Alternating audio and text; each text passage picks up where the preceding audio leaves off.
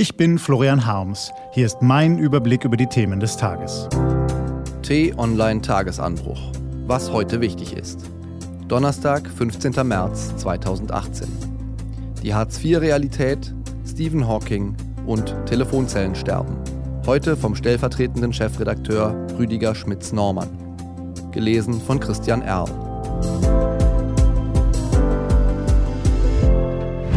Was war? Hartz-IV-Realität. Die Welt ist nicht gerecht, das wissen wir alle.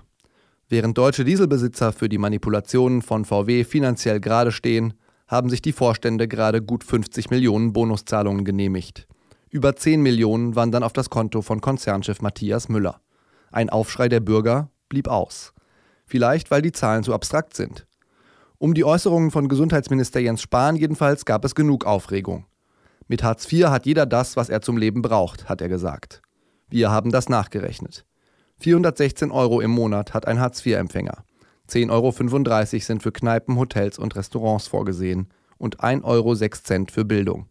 Richtig gehört. 1,06 Euro im Monat.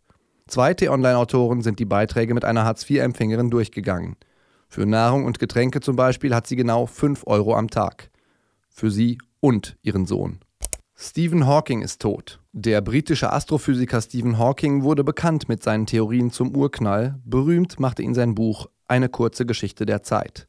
Gestern ist Hawking im Alter von 76 Jahren gestorben, am Geburtstag von Albert Einstein. Seine letzte Botschaft ist hochemotional. In einem Video lässt uns der Physiker noch einmal an seiner Euphorie und Begeisterung für die Forschung teilhaben. Hawking spricht den Menschen Mut zu, trotz aller Widrigkeiten im Leben neugierig zu bleiben und nie aufzugeben und er verabschiedet sich mit einem Appell an die Menschheit. Guckt in die Sterne. Telefonzellen sterben. Nicht nur die Kaugummiautomaten sterben aus. Nahezu unbemerkt verschwinden auch immer mehr Telefonzellen. Damit geht ein Stück alte Bundesrepublik verloren. Kein Krimi der 60er Jahre kam ohne sie aus. Geheimagenten und Spione standen in ihr, Liebhaber, Ehebrecher und Informanten. Sie bot Schutz vor Regen und Kälte, zur Not konnte man sogar darin schlafen. Vorbei. Nur noch 20.000 Zellen stehen in Deutschland. Sie werden nicht mehr gebraucht, weil fast jeder Deutsche heute ein Handy hat. Was steht an? Die T-Online-Redaktion blickt für Sie heute unter anderem auf diese Themen. Wir haben wieder eine Regierung. Jetzt ist es wichtig, was sie liefert. Eine Analyse des Koalitionsvertrags zeigt, welche Begriffe ungewöhnlich oft auftauchen.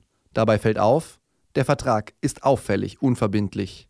Und der Henker vom Emsland.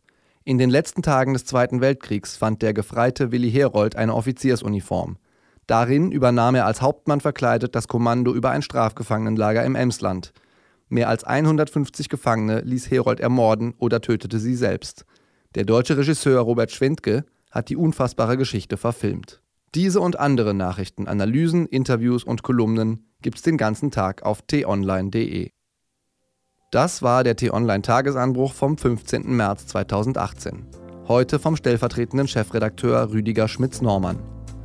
Zum Schluss würden wir gerne von Ihnen wissen, wie gefällt Ihnen der Tagesanbruch zum Anhören? Schreiben Sie gern an userfeedback.tonline.de. Wir freuen uns drauf.